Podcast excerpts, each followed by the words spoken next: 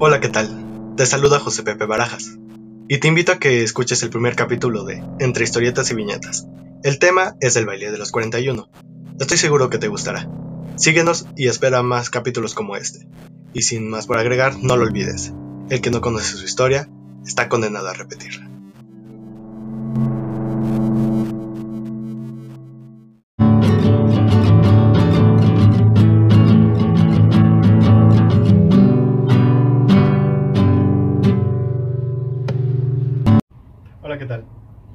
Eh, soy José Pepe Barajas Y yo soy Gaby Barajas. y en este primer episodio debíamos de tener un buen invitado y un buen padrino. Así que con ustedes, Alejandro Barajas. ¡Yay! Hola, ¿qué tal? Muy buenas tardes. Muchísimas gracias por la invitación. Y me entusiasma mucho estar en este primer episodio de Entre Historietas y Viñetas. Y pues nada, comencemos, ¿no? Sí. Igual es un placer tenerte aquí y sin más por... Pero antes quiero saber qué se siente estar en el primer capítulo. Ah, sí, claro, ante todo mis modales, ¿verdad? Soy muy grosero. No, pues de verdad que, que- que les agradezco mucho como esta oportunidad. Los felicito por este gran proyecto. Y pues nada, ¿no? A darle con, con todo. Y pues aquí estamos para apoyar en lo que se pueda. A Muchas darle gracias por con eso. Tokio, ¿no? A darle Como con Tokio. Sí, sí, sí, sí. Y bueno, empezamos con un tema que ustedes decidieron y en el cual coincidimos que es muy interesante. Aborda chismecito, a huevo chismecito, creo que a todos nos gusta. Y sobre todo una época muy entre luz y oscuridad, que es el porfiriato. Estamos hablando del baile de los 41, entre paréntesis, 42. Ya les diremos por qué son 42 y no Tras. 41. Sí, está, está- está cabrón, ¿eh? Era, unos dicen que fue la noche del 17, pero la manera oficial, o más bien la fecha oficial que se aborda es el 20 de noviembre de 1901. O sea, como sabrán, ya estaba en los últimos, ahora sí que estaba en las últimas del porfiriato. ¿Quién diría que en nueve años se desataría una revolución? Y esa noche del 20 eh, teníamos en una casa de la colonia tabacalera, ahí cerca de eh, Revolución y todo eso, estaban unos individuos, pues así, ¿no? Tranquilos, de la nada, pasando, Pasando, el cotorreo y trácatelas. En serio, ¿no? O sea, yo creo que llegó alguien y dijo, trácatelas, ¿no? Ya, ya nos cargó la, el payaso. Y resulta que vecinos había... La manera oficial que se aborda esto es que vecinos le dieron el pitazo a la policía y fue la policía, ¿no? Obviamente. Bueno, milagro, ¿no? Claro, porque en esa época. Ahí iba. La policía se iba, exactamente. Por increíble que parezca, la policía sí servía. Bueno, 100 años, ¿no? Sí. ¿Y cuál sería su sorpresa de estos policías? Que al llegar a esta casa se encuentran con 42 hombres. Pero aquí entra un gran paréntesis. La mitad de estos hombres estaban vestidos como mujercitas, Damas, por favor. damas, exactamente, damas de la élite porfiriana, porque sí, no eran cualquier eh, persona la que estaba en esta fiesta, eran personas muy adineradas del porfiriato. Y entre ellas estaba ni más ni menos, que es más como leyenda porque no hay datos, no hay porque datos. se perdieron, de Ignacio de la Torre y Mier. Y ustedes dirán, ¿quién carajos es Ignacio de la Torre y Mier? ¿Quién carajos? Ah, cierto. bueno, resulta que Ignacio de la Torre Mier, o como era su nombre verdadero, José Ignacio Mariano Santiago Joaquín Francisco de la Torre Mier. Mariano que deja. Ya saben, ¿no? Nombres cortitos. Del porfiriato. Era el yerno de Porfirio Díaz. Su esposa, exactamente, ahí es donde inicia todo este rollo. Era esposo de. Perdón. Ay, Dios. De Amada Díaz, si no Amada recuerdo, Díaz, ¿no? perdón. Sí, sí, sí, a veces se me va el No te pedo. preocupes. Por eso no, Para eso estamos no aquí. consuman drogas, por favor. Sí, Amada Díaz. Amada Díaz, exactamente, que fue la primera de las hijas de Porfirio Díaz y Cayetana, si no me equivoco. Ella, desde temprana edad se casó con este individuo, pero déjenme decirles que tenía por ahí otro pretendiente. Vámonos. Pero este pelganón dijo, "Ah, es como si fuera la hija de Carlos Ándale. Slim, ¿no? Imagínate Oye, sí. cómo tener éxito en un sencillo paso. Y eh, ellos se casaron el 16 de enero de 1888. Ella entonces tenía 34 años. Oye, ya Y- se casó grande como para esa época, ¿no? Porque era muy común que se casaran muy chicos. ¿no? Oye, sí es cierto. Ya, ¿qué tal? Si esa nos andaba quedando. O si tuvo alguien más por ahí, tema- ¿no? También digo. Pues quién sabe, te digo, tenía otro pretendiente. Ah, ujú. Ella nació el día, precisamente hoy, un día como hoy nació ella, pero de 1867. Mira, Así que no es, Así No, no, no, es por algo. Chan, chan, chan, chan. Y como les decía, fue la primera de este matrimonio y creo que les di un dato erróneo, porque la esposa de Porfirio Díaz y mamá de esta amada era Rafaela Quiñones. Ok. Ella, como sabrán, pues fue un poco difícil vivir en primera que en la época porfiriana y en segunda ser la hija de Porfirio Díaz. O sea, estaba yo creo que de la chingada. ¿no? En resumen. en resumen, o sea, imagínate. Claro.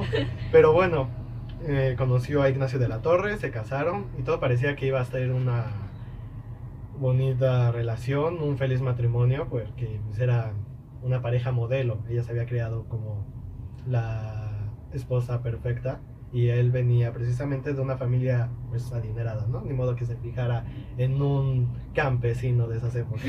No es una No telenovela. ¿verdad? Porque pero déjenme decirles que Ignacio de la Torre, pues sus papás era un empresario azucarero. De ahí que pudieron tener una vida cómoda, con lujos. Y para decirles también, Ignacio de la Torre estudió en el extranjero y regresó a México. Y se Como, volvió a ir. como todo, Sí. Este, pues sí, ¿no? Es que no quería generalizar, pero Monterrey. Pero bueno. Saludos a los primos. sí, eh, aguas, por favor. Y como vieron, regresó, se casó con Amada. Y justo llegamos a esta época, ¿no? Que no sé cómo.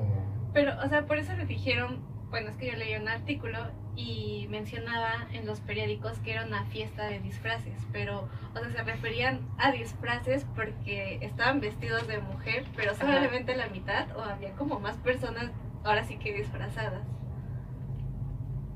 Sí, o sea, es lo que pasó justamente fue eh, la primera vez que se empezó a hablar abiertamente de la homosexualidad en México, justo cuando se da este baile, porque era algo prohibido en el... Sí, de por sí en esta época está muy arraigado ese tema. Ah, Yo tengo un dato, dato psicológico, psiquiátrico. en la historia de México, eh, de hecho, pues como se sabe, la homosexualidad está calificada como enfermedad mental y de hecho tengo el dato que fue desde 1896 a 1958. Recordemos que todo esto pasó en 1901, entonces pues todavía era catalogada como una enfermedad mental. Estaba pues muy difícil la situación, ¿no? Pues mira, yo creo que está bastante complicada, pero lo, lo curioso de esto es justo el, el hecho de que pues las personas que estaban aquí reunidas, pues digo, evidentemente era una fiesta muy buena. Debió de serlo. Debió de haber sido, de claro. Eh, pero pues comercializaban incluso con chavos lindos, o sea, se decía de esa manera, que comercializaban con ellos y, y, pues se jugaba con ellos en este lugar, ¿no? En el momento en el que llega la policía, gracias a las mm, acusaciones de los vecinos, porque pues ajá, no dejaban dormir, eh, pues llegan y ven a vecinos molestos, a estas personas disfrazadas, eh, caracterizadas de, de mujer, de, de damas, y pues bastante extravagantes, porque como comentan, pues son de la élite, entonces pues no iban a llevar solamente dos joyas, ¿no? Exacto. Entonces, eh, el, el- el hecho de que se reprimiera tanto la homosexualidad de esta manera para poder llegar a hacer reuniones clandestinas que después fueron penadas, pues está como bastante complicado y cañón, ¿no? O sea, digo, ¿quién pensaría ahorita que te penalizarían por hacer una fiesta en tu casa? Bueno, Bueno, Bueno. eh, ah, pandemia. Uy, sí, ¿no? Por favor, evitemos ser covidiotas y salir en páginas y memes, por favor. Y déjenme contarles un poquito más cómo se desarrolló esta noche, ¿no? Tan ajetreada, dirían por ahí. Era, como les decía, la primera vez que los medios y sobre todo la sociedad mexicana hablaba Sí. abiertamente de la homosexualidad. Y todo transcurre en la calle Paz. Y como relatan los policías que están ahí, la mitad iban vestidos de mujer y muchos asistentes ya mencionado eran de la clase alta. Un dato igual muy curioso, bueno, entre curioso y realista, es que la lista nunca se dio a conocer. Ya sabrán, ¿no? Por un solo nombre se reservaron esos datos, ¿no? Porfirio Díaz también ya manejaba el... Tengo otros, datos. Y la información periodística que dieron los policías es que ante la queja de vecinos por el ruido, se visitó el inmueble. El argumento de la detención fue, y cito, que su identidad sexual era una falta a la moral y las buenas costumbres. Ah, Sí, sí, sí, sí. O sí. sea, es, es una tontería, ¿no? Decir que por esos motivos era cuestión de... Pero Sí. aparte la forma en, en la que lo, lo justificaron, o sea, justamente no, no estaba penalizado el hecho de hacer reuniones Ajá, o sí. penalizar el hecho de ser homosexual, aunque pues sí estaba penalizado, pero pues tenían un código que decía que estabas atentando contra la moral y, y las buenas Y costumbres. las buenas costumbres. Entonces exacto. argumenta que esta fiesta viola esas normas y pues eh, se, se comete uno de los actos homofóbicos más grandes de, de- del país, que es pues reprimir a estas 42 personas. Sí, de hecho les quiero comentar eso, justamente de que sí, no era como tal penalizado el ser homosexual, sino que lo manejaban bajo este delito, que de hecho les tengo el nombre, que aparecía en el Código Penal como el Código Martínez. Ah, caray, ¿por qué el código Martínez? ese dato no te lo vengo manejando. Bueno, se, se- se entiende, ¿no? Primer Claro. episodio, ahí fallas. Lo siento amigos, para la próxima traeré más chismecito. Pero sí, o sea, sí existía, o sea, en el penal estaba catalogado como Código. Martínez y les cito, era un delito contra el pudor, contra la moral pública y un vicio corruptor. Entonces, eh, y ese tuvo vigor de 1871 a 1929. Y sí, o sea, precisamente lo que comentabas son cosas que en una época como el porfiriato eran, pues, o sea, de lo peor.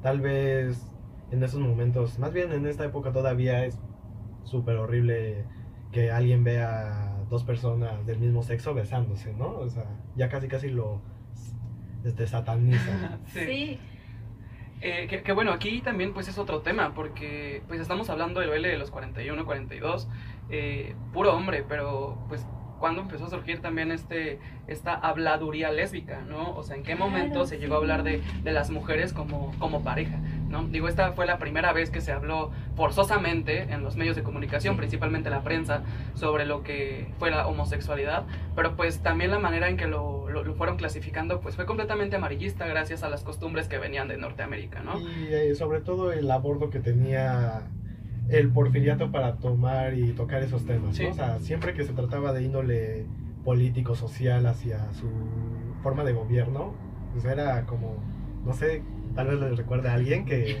que atacaba a, los, a la prensa que precisamente veía sus a errores. los conservadores. Pues que justo al final, eh, pues siempre hemos vivido en, en- en unos aparatos represivos e ideológicos del Estado, entonces yo creo que, que- que, pues aunque se intentan difuminar con el paso del tiempo, pues siempre han estado y siempre estarán, ¿no? Digo, al final se, se vienen disfrazando de leyes, de normas, de lo que es ético, de lo que es moral, pero pues al final la represión siempre ha estado y estará a través de la educación, a través de la religión y pues principalmente del gobierno, ¿no? Mm, También lo ¿Querías decir algo? Sí. sí, justamente lo comentábamos un poco antes de comenzar, de que también cómo se manejaba la sexualidad, ¿no? En esos tiempos. Este, les mencionaba que Porfirio Díaz manejó en su mandato como esa idea de que él era un padre y tenía que educar a la población. Sí, cierto. Entonces utilizaban la sexualidad, se dieron cuenta de que podían ocuparla para manejar a la población. Y justamente mencionaban todo esto de la moralidad. De hecho, de- antes de que surgiera esto del baile de los 41, no sé si sabían, pero eh, había varias personas de la índole de la comunicación que decían que las madres tenían que estar atentas a la educación de sus hijos para que pudieran ser llamados hombres. ¿Estás O segura sea, que la información es de tras. hace 100 años? ¡Claro! ¿Quién sabe? Lo que pasa ahorita es- ha de ser pura casualidad, no crean. Entonces, eh, sí, o sea, se les decía a las mamás que debían de saber educar a sus hijos, o sea, de por sí ya se sabe de este tipo de la crianza, donde solo la mamá tenía como esa labor, ¿no? Entonces, si un hijo salía homosexual, la mamá era la culpable de que eso sucediera y se exponía. Entonces les decían que se evitaran la vergüenza y que cuidaran mejor a sus hijos.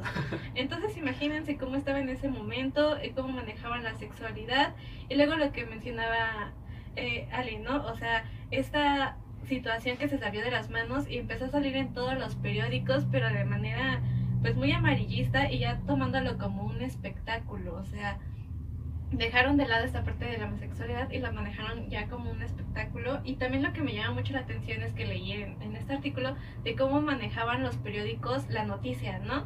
De el baile como el baile de los afeminados, el baile de los hombres solos.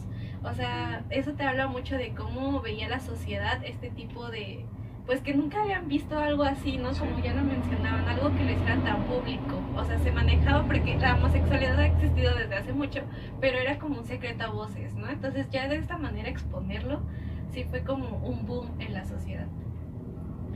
Y sí, ahorita precisamente que mencionas justo el los apodos con los que empezaron a llamar este suceso, uno que desde igual desde esa época hasta estos tiempos ha venido manejando la palabra maricón. Ujú. Es como lo llamaban el baile de los 41, 42 maricones. Pues la pintura de posadas, que Sí, era que precisamente la aquí tenemos tenemos, aquí. Espero que salga. Sí, si no sale, pues Se después se las enseñamos exactamente, la imagen, claro. Sí, y cómo los representó, ¿no? O sea, por eso empezaron a decir de eso, del baile de los afeminados, por justamente cómo los encontraron. Y pues a modo, pues era lo que se tenía en ese tiempo para ilustrar lo que estaba sucediendo por medio de estos grabados. Y pues sí, ¿no? Los pasan ahí bailando con vestidos, eh, sí, haciéndolos como hasta de una manera como ridiculizándolos, yo lo vería yo. Entonces, pues era la manera que tenían de, de, sí, de mostrarlo visualmente de los sucesos, ¿no? Aparte de como un plus que, que manejaron para este espectáculo que estaban dando. Y, o sea, exacto. Y lo más sorprendente de esto es que uno dirá, ah, pues tal vez fue alguien que igual era del gobierno o muy este, homofóbico, tal vez. Pero lo increíble es que esta caricatura es precisamente del célebre José Guadalupe Posada, ¿no? Que hemos Ajá. visto sus caricaturas como La Catrina, Sí, que es como el más uno de los famoso, ¿no? símbolos, ¿no? De Ajá. identidad mexicana y sobre todo Día de Muertos. Pero es esto, ¿no? Precisamente en la época en que se abordó todo, que personas como de esta talla, de Guadalupe Posada, hacía caricaturas, ya burlándose también de eso, ¿no? No sobre todo criticando el sistema, sino burlándose de la preferencia sexual de una persona. Aquí entra como algo muy importante respecto a los medios de comunicación, la prensa, porque pues si esto estaba tan silenciado, ¿cómo es que se permitió se hiciera un escándalo en el periódico de este suceso? ¿No? O sea, digo, puede eh, que los reporteros, los periodistas hayan decidido lanzar el, el- espectacular de esa manera para ganar pues eh, audiencia, consumidores y demás, pero pues al final yo creo que, que están regulados siempre por un director. Entonces, ¿quién fue ese director que aprobó hacer esto y, y- y explotarlo y llevarlo a esta magnitud? O sea, creo que también ya eh, estaba cansado, como toda la sociedad, de, de estar silenciado y de estarse eh, reprimiendo las ganas de alzar la voz, ¿no? Digo, qué mejor manera que, que, que la prensa, pero pues obviamente tuvo sus repercusiones en un futuro.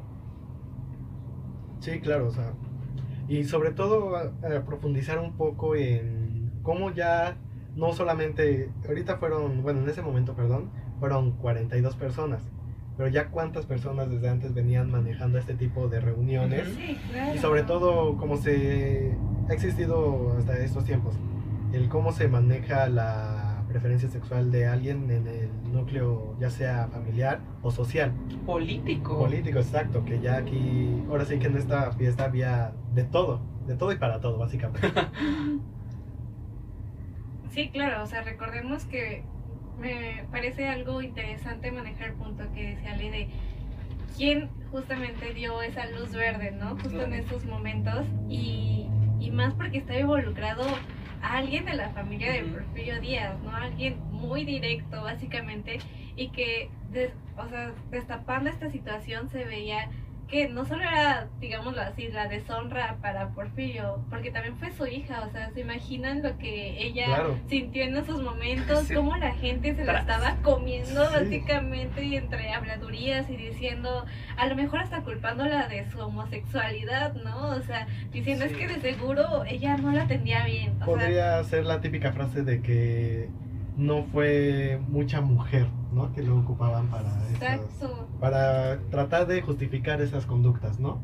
Sí, entonces imagínense lo que ella debió también de pasar en esos momentos donde se destapó todo. O a lo mejor hasta ella sabía y solo fue un matrimonio arreglado.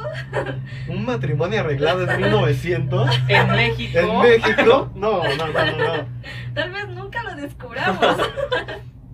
Algo que, que también me sorprende mucho, o bueno, no me sorprende, pero saca de onda, Sí, sí, sí. es que pues a la fecha, justo como comentan, se dice que pues no se afirma ni se confirma que Ignacio de la Torre estuvo en esta reunión, ¿no? Es más Porque como una leyenda urbana. Sí, ¿no? es una leyenda urbana que, que, que, pues, anda ahí volando, ¿no? Eh, y había leído que argumentaban que no estaba documentado.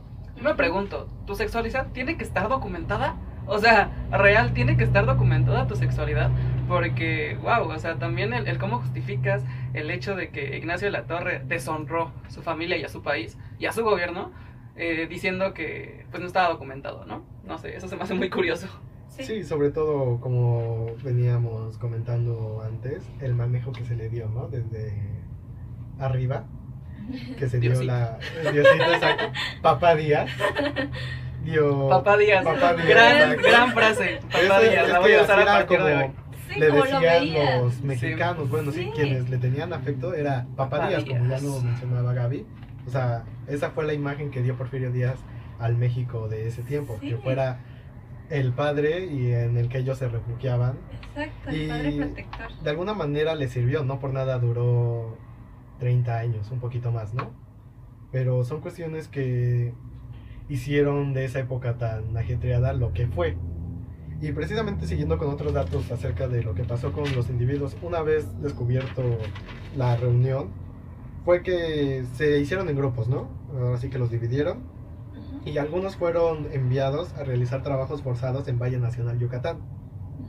Otros fueron eh, enviados a cuarteles militares, precisamente lo que fue un símbolo del porfiriato, lo que se conocía como leva. No sé si han escuchado hablar de esto, que es este, ahora sí que tú vas caminando y yo soy militar y te digo, ¿sabes qué?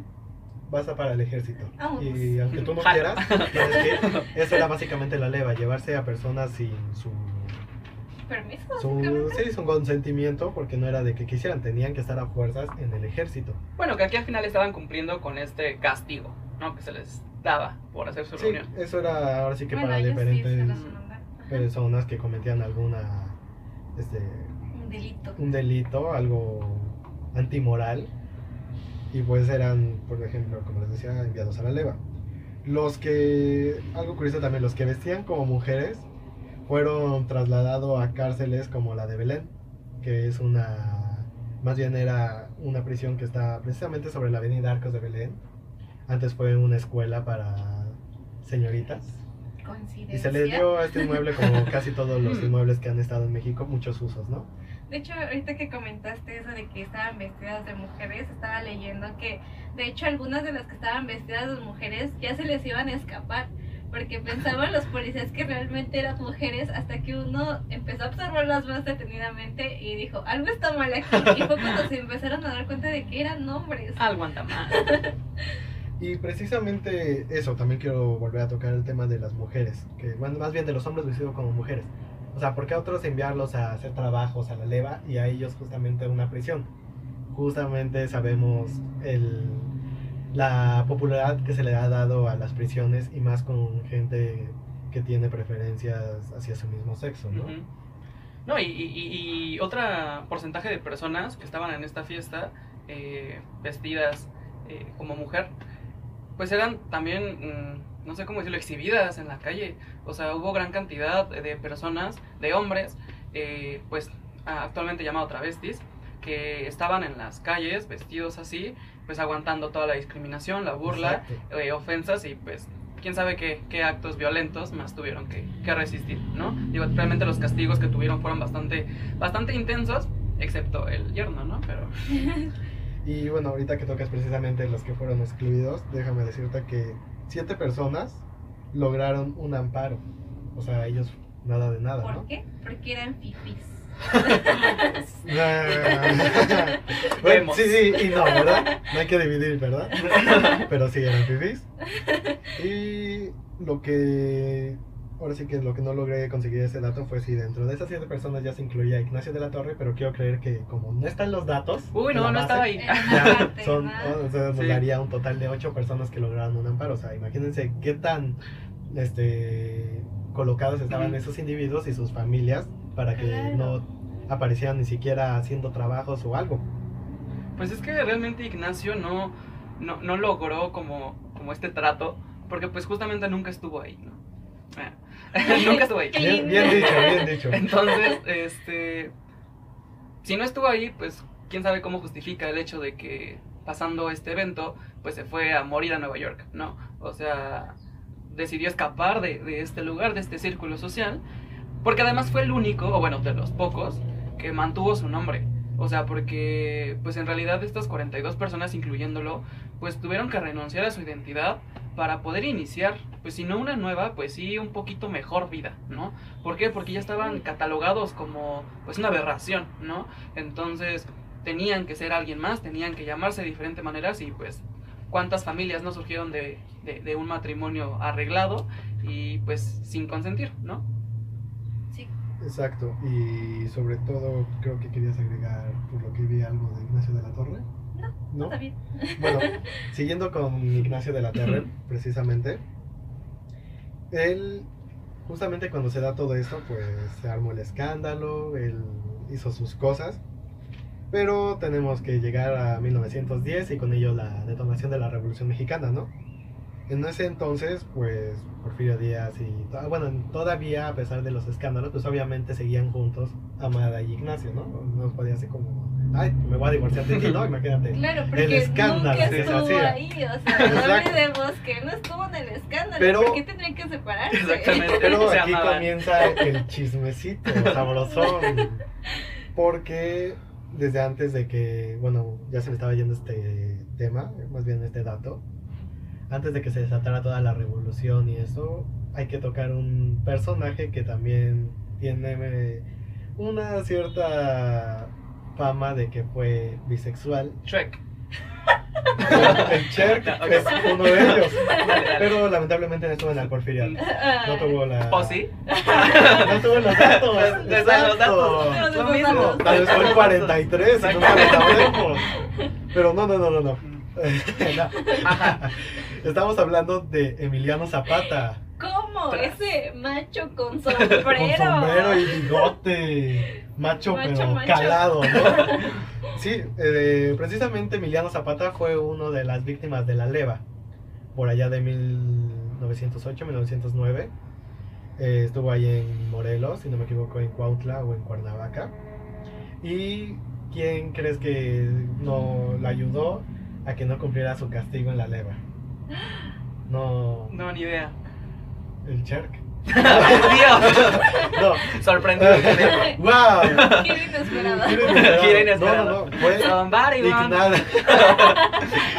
Fue Ignacio de la Torre Mier quien pidió, abogó por Emiliano Zapata para que saliera antes de su leva y se lo llevó como caballerango, ¿no? Que este trabajo era, pues, hacer más mansitos los caballos, que se pudiera subir. Pero lo que en realidad quería Ignacio de la Torre y Mier era ver cómo floreaba la reata Emiliano Zapata. y vaya que floreaba bien la reata, ¿no? Ah, caray. Eh, Emiliano Zapata llega a la Ciudad de México, precisamente a la casa de Ignacio de la Torre, que estaba donde eh, me parece ahora construyeron el edificio de la Lotería Nacional. Ahí estaba su casa, su pequeña casita, ¿no? De la época Ahí humildemente. Humildemente, esos caballos en reforma. Y él realizó, como les decía, las tareas de caballerango. Lo que tenemos aquí es eh, igual los rumores y el chismecito de que Amada Díaz los descubrió en el acto en los establos. Qué romántico. ¿Cuál? o sea, ¿sabes qué creyeron? ¿Que sí se lo llevó por su trabajo de caballerango? Pues no. Obviamente. Lo que quise, lo que quería Ignacio de la Torre era probar esos bigotes bien recortados. Y creo que lo Quería consiguió. montar su creo, caballo. Exacto, logró. Él más bien Ignacio de la Torre domó al caballo. Vámonos. No fue el caballo más bien. Tuvieron, se dicen, estos encuentros y en uno de ellos lo Se embarazaron. Y de ahí nació la ideología revolucionaria. Así es. Pero no, los encontró Amada Díaz y entonces pues ella precisamente tenía un diario que por ahí creo que lo hicieron un libro y hasta publicaron, precisamente donde toca ese tema, que ella los encontró en el acto a Emiliano y a Ignacio de la Torre. Pero obviamente pues esto no lo podía este, difundirse y qué deshonor para un hombre como Emiliano Zapata que se contara que tuvo sus que veres con un hombre, ¿no? Así que eh, pidió que lo dejara salir. Ignacio de la Torre, pues medio triste, dijo, va, vamos, Pues ya. vamos, vete, ya, ya cumplí mi fantasía de domar caballo No marcaba. y lo dejó ir. Pero don Porfirio, ¿qué dijo sobre esto? ¿No, no hay registros? Creo que no.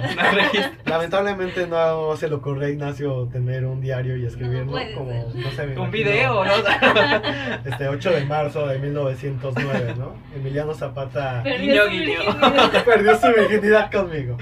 Probó su lazo y me encanta. No, eh, lo dejó ir, pero por ahí creo que hasta todavía le dio su pago. Unos, Eh, de otro- otro- Honrado, mira. pago honrado y unos trajes muy bien hechos para él. O sea, ya lo conocía perfectamente, ¿no? Hecho a la medida. No, pues sí, yo creo que justamente el, el- el hablar de, de una homosexualidad eh, reprimida, eh, pues también deberíamos hablar de, de- de una fantasía, pues, no sé, categorizada como mm, inmoral. O sea, porque recordemos que hace muchos, muchos, muchos años, no en México, evidentemente, pues las mujeres solamente servían para reproducir y los hombres estaban entre hombres por afecto, por sexualidad, por cariño y pues justamente por esta pasión que se tenían, ¿no? Entonces que esto se esté replicando en estos años en México, pues también deja muchísimos temas que, que ver, pero pues no están registrados, entonces pues solamente queda suponer y, y preguntarles a, a ellos a ver cuándo, ¿no? O sea, qué coraje, ¿no? Que la mayoría de cosas no estén documentadas aquí en México. O sea, casualmente Sí, casualmente. no hay mucha información de. Pero mis osos cosas. sí están. Y es algo muy triste, ¿no? Que se dé precisamente en México, que todo tema que no le parece bien al gobierno en turno o a personas muy poderosas es como de clic. ¿Estás seguro que eso solo pasa en 1900? No lo sé. Estoy, 2021. estoy muy impactado. estoy muy impactado con esta, la verdad. Y siguiendo igual con Ignacio de la Torre, como bien mencionabas, que falleció en Nueva York, si no me equivoco. En Nueva York. Pero un poquito antes de todo esto, como les decía, se desató la revolución. Asesinan a Madera en 1911. No, perdón. 1913, si no me equivoco. Y precisamente Ignacio de la Torre es encarcelado porque era uno de los que estaban involucrados en el asesinato de Madero, ¿no? Ya obviamente sin contar con la influencia de Papá Díaz. De Papá Díaz. Ahí sí, literal. Exactamente, sí. Sí. Su esposa sí lo iba a visitar, ¿no? Todavía había cariño. Ah, es que se hicieron mejores amigos. Un novio menos, una Una amiga amiga más. exactamente. Amiga. Perdió una esposa, pero ganó una Ganó una amiga. amiga. Dana Paola, besos. Saludos para ti que nos estás viendo. Claro que sí, es cierto. Y ya, eh, precisamente quien lo mandó a encarcelar fue Venustiano Carranza. Pero, ¿quién creen que volvió? Zapata. Exactamente. Zapata, eh, por lo que investigué, está entre que lo, él lo sacó de la cárcel, obviamente de una manera violenta, o que abogó por él y lo liberaron. Pero, Pero de lo ¿por que qué? sí, ¿Por de lo que sí, o sea, lo que sí es un hecho es que se lo llevó como prisionero Ah, Exactamente. Esto se va tornando como secreto en la montaña. Sí, se lo llevó. Y esa era la cuestión, que a donde... Ahora sí que va a sonar muy romántica. Donde fuera Zapata, él iba con él. Ah. Así es. Quiero Pero- un amor como él. Eh, no creo. no creo porque eh, precisamente las tropas zapatistas sabían de las preferencias sexuales de Ignacio de la Torre y en múltiples ocasiones abusaron de él, ocasionándole en alguna ocasión desgarramiento anal. Así que pues sí, estuvo medio muy complicada su paso por el zapatismo. Sea, sí, fue medio cañón esto. Y fue precisamente cuando en una de las eh, campañas militares enviadas por Venustiano Carranza para capturar a Zapata, hubo... Ah, y también me parece que hubo un conflicto en América, que fue... Ah, creo que fue cuando eh, Estados Unidos quería invadir México y todo ese pedo. Eh, las tropas zapatistas, pues de alguna manera se logra liberar Ignacio de la Torre de las tropas zapatistas y es cuando huye a Estados Unidos. Para esto tenemos que falleció el 1 de abril de 1918. Ah, a causa-. Exacto, todo está relacionado con el 8 al parecer. Eh, precisamente falleció a causa de una operación por problema de hemorroides. Ah, mira. O sea, sí, ah, oh. eh, es un Pensé que había muerto en, en otra forma más. No, tenía, tenía que abordar precisamente su causa de, de función. Fue por un problema de hemorroides. Entonces, sí, o sea, eh, Y no- de eso se registra. De eso se registra. lamentablemente no había Nixon. y pues bailó. Bailó. Bailó. Ah, Ay, qué bonito. Sí, ¿verdad? No lo había notado. Ay, qué comediantes son. Y es lo que tenemos de Ignacio de la Torre. Que ah, obviamente no vamos a olvidar a las demás personas, las 42, 41 personas, perdón, que estuvieron involucradas también en ese pasaje histórico. Lo que tenemos también de Amada Díaz es que ella falleció el 22 de agosto de 1962 a la edad de 95 años. o sea, Ay, ya sé. Vivió creo que tuvo una larga vida medio agridulce, pero Entonces nunca tuvieron hijos, ¿no? no. ¿Quién sabe por qué, no? Pero imagínate, precisamente ahora, ahora que mencionas el hijo, lo que conlleva tener hijos cuando una persona tiene preferencias por su mismo sexo, ¿no? Lo difícil que pudo haber sido que más que este matrimonio tuviera hijos, ¿no? No, y es un tema que a la fecha sigue existiendo, ¿no? Digo, realmente somos una generación eh, pues nueva que está incursionando en muchos temas sociales, pero sobre todo emocionales, ¿no? Estamos dando apertura a los sentimientos, a, poder expresar con libertad, entonces eh, pues yo creo que, que incluso personas que nos lleven un poco de edad siguen con esta idea de reprimir lo que sienten por conveniencia de lo que diga la gente o la sociedad, ¿no? Eh, el movimiento de- del baile de los 42, 41 personas eh, ha funcionado eh, y ha, fungido en la actualidad como uno de los movimientos que representa incluso a la comunidad eh, LGBTQ+, porque pues justamente habla sobre esta expresión liberal en momentos conservadores, ¿no? Entonces, si esas personas lograron, más bien, les obligaron a alzar la voz, pues cuántas personas no siguen enclaustradas en, esta, en este pensamiento pues religioso, ¿no? Regreso a estos aparatos represivos. Y precisamente ahorita tocando todo eso, la época en la que vivimos sigue, me sorprende todavía la manera en que ciertas personas que he escuchado eh, hablan pestes de la homosexualidad y toda la rama LGBT.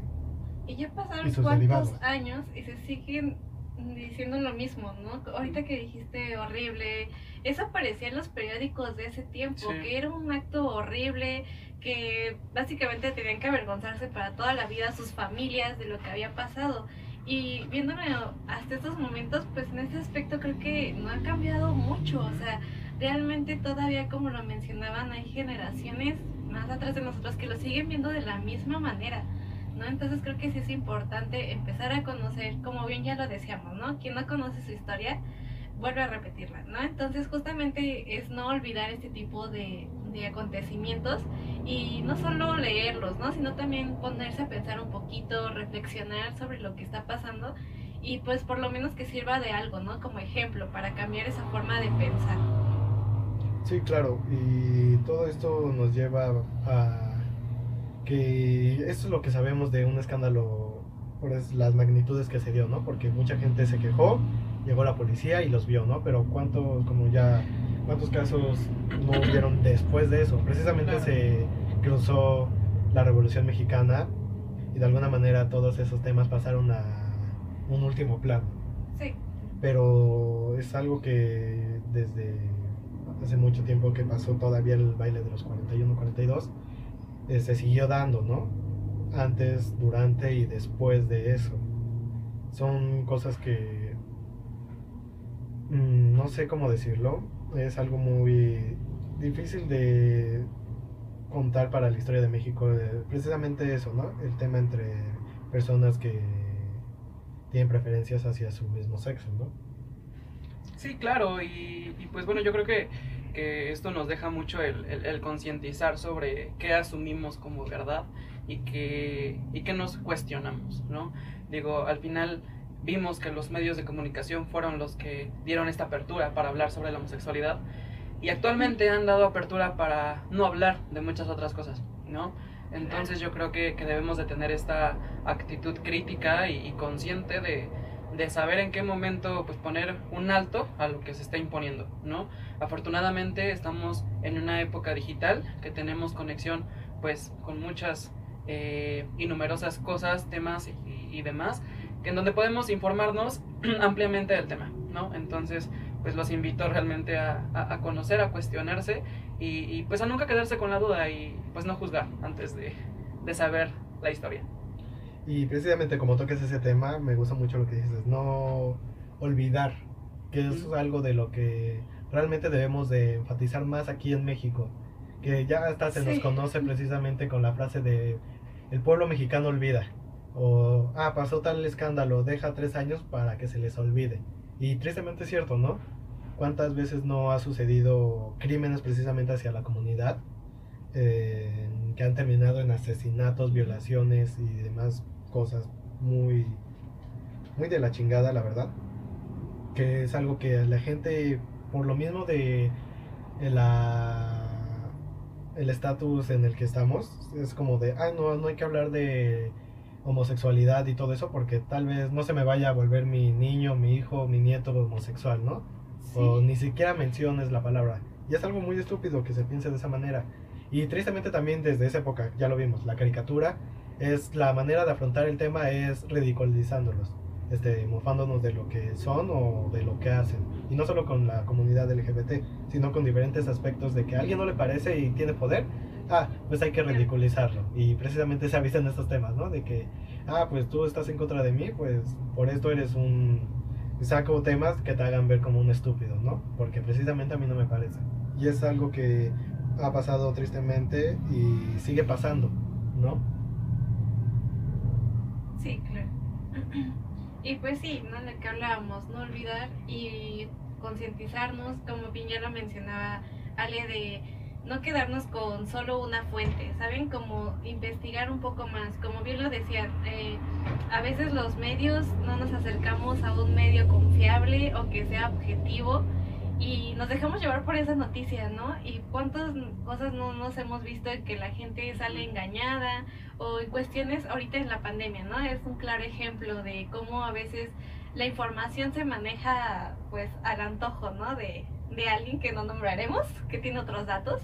Y la gente se deja llevar por eso y no se pone a investigar más allá, ¿no? De a buscar otros medios. Porque, si no me equivoco, el objetivo de los comunicólogos, ¿es así? Estoy bien. Estoy aquí con el experto. eh, pues es justamente hablar de la verdad, ¿no? De lo que está pasando de manera objetiva. Y justo tocaba el artículo que leí, donde pues justamente lee varios, varios periódicos y menciona esto, ¿no? Que a veces eh, ni siquiera es la verdad, no hay verdad absoluta, ¿no? La información que te está dando ese periódico, ese medio de comunicación, es como ellos lo están interpretando. Entonces hay que tener mucho cuidado en, en quién sí creemos y en quién no, de verdad. Creo que el mensaje de hoy hay que informarnos bien, eh, no dejarnos llevar por, por cuestiones que a lo mejor son de otra manera y que, que a lo mejor no estamos investigando. Y pues esta parte de tener empatía y ser más tolerante con las personas, ¿no? Creo que ese es el mensaje del día de hoy, amiguitos. Exacto, y algo que nos podría dejar como lección esto es precisamente no callar, eh, ser realmente como uno es y que no, como bien decían, tenemos la fortuna de que ya estamos en una época donde hay más difusión, tenemos una mayor, este, más oportunidades de alzar la voz y podemos hacer cosas mejores, ¿no? Eh, precisamente es a lo que los invitamos, a no olvidar lo que pasó, no olvidar las cosas que han pasado y aprender de ellas, como ya retomando la frase de que quien no conoce su historia está condenado a repetirla, y eso es muy cierto, porque precisamente esa gente que no aprendió de lo que pasó con estos individuos, precisamente ahorita lo estamos repitiendo, ¿no? Bueno, se está repitiendo, perdón de muchas actitudes de personas que piensan de esa manera que está muy mal ser gay, lesbiana, trans y así como se está manejando esto es algo muy triste la verdad. Suena muy cliché, sí, pero que se siga manejando así, ¿no? Claro. Es algo que debemos de cambiar precisamente. Y bueno, ya me estoy deprimiendo.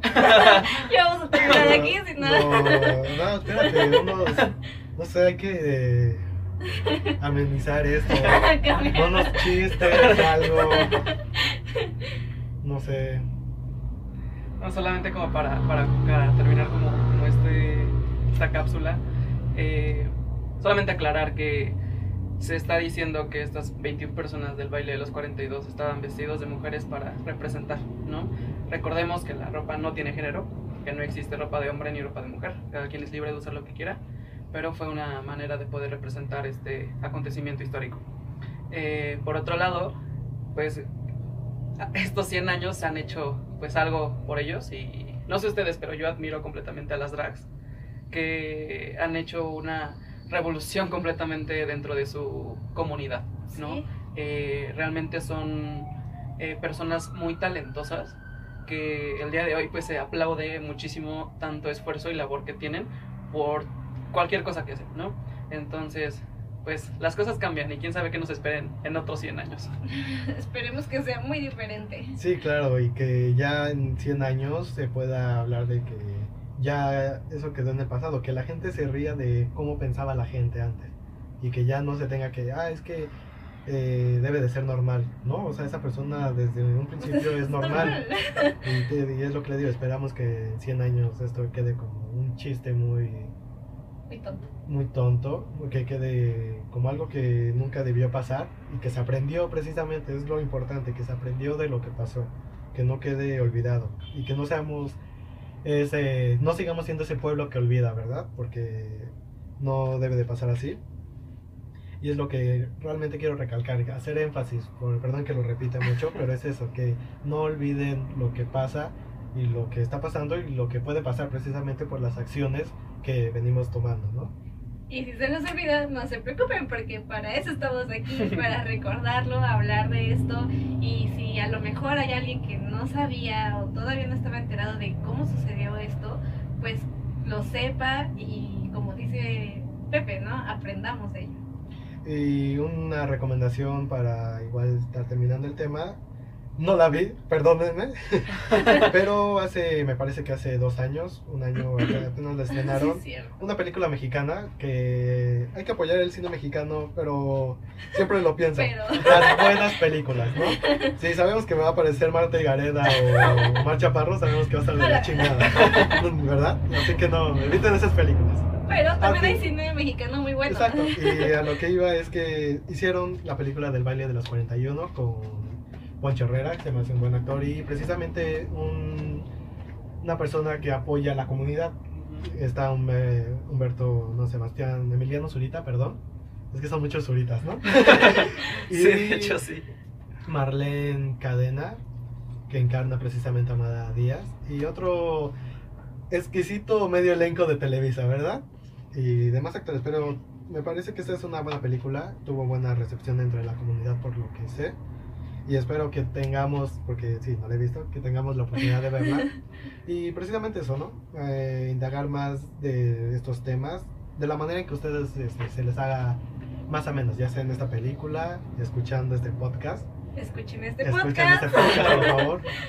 O igual investigando por su propia cuenta. Hay muchas páginas, precisamente es lo chingón de todo esto. Hay páginas de la comunidad LGBT que abordan estos temas y te lo tocan de un tema muy objetivo, pero también este, muy... Se los dejaremos Muy bueno. en la cajita de descripción. Sí, sí es que no se me olvida, ¿verdad? Pero sí, es- investiguen todo lo posible y son temas muy interesantes, ¿no? Seguiremos trayendo muchos temas y no sé qué opines de todo esto. No, pues yo creo que, que- que esto pues concluye el, el tema de pues estos 41 personajes protagonistas del baile. Eh, nos deja mucho que pensar, mucho que, que idealizar y mucho que cambiar, razonar sobre todo. Y, y pues nada, eh, cuestionense, cuestionense todo, la verdad todo. Y Sí, verifiquen todo. muy bien los lugares donde se informan. Aprovechen las herramientas que tienen y no se dejen llevar por, por lo que lleguen a decir los medios tradicionales Televisor. más populares. Exacto. Y sobre todo también lo que quiero abogar mucho es conozcan la historia de el lugar donde están, las calles que caminan, el recinto en el que están. Son hay lugares muy interesantes aquí en la Ciudad de México que es un lugar muy rico, o sea, la historia que tenemos aquí es impresionante y aunque ustedes no parezca hasta la calle que están pisando sobre donde viven, Claro, tiene una historia. tiene una historia, claro. O sea, si es posible también investiguen del lugar donde viven, porque seguramente va a haber algo muy curioso e interesante que va a tener su lugar de origen, o la, Ujú. o la el lugar donde viven, perdón. Así que hago énfasis en eso, no lo olviden. Y para acabar, este, algún este, saludo, alguien que quiera comentar. No, pues yo más que nada quiero como agradecerles a ustedes por invitarme a este primer episodio de Entre Historietas y Viñetas. Eh, la verdad me, me gusta mucho compartir este tema con ustedes. Eh, pues qué bonito, qué bonito eh, y pues a ayudar a crecer este gran proyecto. Muchas gracias. Muchas gracias a ti por haber aceptado la invitación. Créeme que era una de las objetivos, más bien un pendiente que tenía para este primer episodio, que estuvieras tú. Y créeme que me encantó que nos acompañaras en este Gracias. primer capítulo como padrino precisamente. Así es. Este, la dinámica también que voy a tener es darles un este, pequeño detalle para a cada invitado que venga. Perdóname, no lo tengo ahorita, y yo estaba como de... pero te lo haré llegar porque o sea, quiero que quede. Este precisamente puede ser, ¿no? Pero no. Eh, te lo haré llegar, créeme que te lo porque quiero que sea algo muy bonito. Sí, queremos que sea algo, Algo muy bonito. y La- que sea un bonito Exacto. recuerdo y tangible. Y pues yo quiero mandar un saludo a esta Andrea, que es muy importante para mí. Este, saludos y besos. ¿Y tú algún saludo a quien quieras mandarle? Este, yo igual quiero agradecer por haber estado aquí. Ali, gracias. Tus comentarios de verdad que aportaron muchísimo Gracias. a este Sí. capítulo. Y pues esperamos que obviamente no sea la única vez Exacto. que vengas, Aquí vamos que a estar, más seguido. muchas Claro gracias, sí, por muchas favor. gracias. Sí, ya estaremos aquí chismoseando otros temas. Que hay buen chismecito, ¿no? Hay buen chismecito. La historia de México tiene mucho chisme. Y pues quiero mandar un saludo a mis mejores amigos, Juan y especialmente a Gina, que desde que se enteró de este proyecto de verdad ha estado súper interesada y eh, al pendiente. Muchas gracias por su apoyo. Igual antes de que se me olvide, precisamente también quiero mandar este, un agradecimiento a mi mejor amigo Oscar, también mi mejor amigo Luis, y sobre todo igual a las demás personas que se interesaron enseguida por este proyecto, entre ellas tú. Gracias, muchas gracias por estar desde el primer momento ya sumergido en esta aventura. Así es. Y recalco, todas las personas que en cuanto supieron de este proyecto empezaron a apoyarlo, Sí, de verdad, muchas su- gracias. Créanme, créanme que todo lo que comparten, su, desde ya seguir la página y sí, todos, todos los que empiezan a seguir este proyecto, créanme que voy a estar, estamos más bien muy agradecidos y esperemos que sigan sumándose más, ¿no? Que este espacio lo vamos a ir construyendo todos, que es una de las misiones que quiero y queremos para este proyecto, porque todos tenemos una historia que contar, ¿verdad? Y es con lo que quiero terminar. Todos tenemos una historia que contar y recuerden, quien no conoce su historia está condenado a repetirla. Yo soy Pepe Barajas. Yo soy Gaby Barajas. Recuerden suscribirse al canal, eso nos ayudaría muchísimo. Y escuchen este podcast y recomiéndonos. Y por último, muchas gracias otra vez de nueva cuenta, Cristian Alejandro.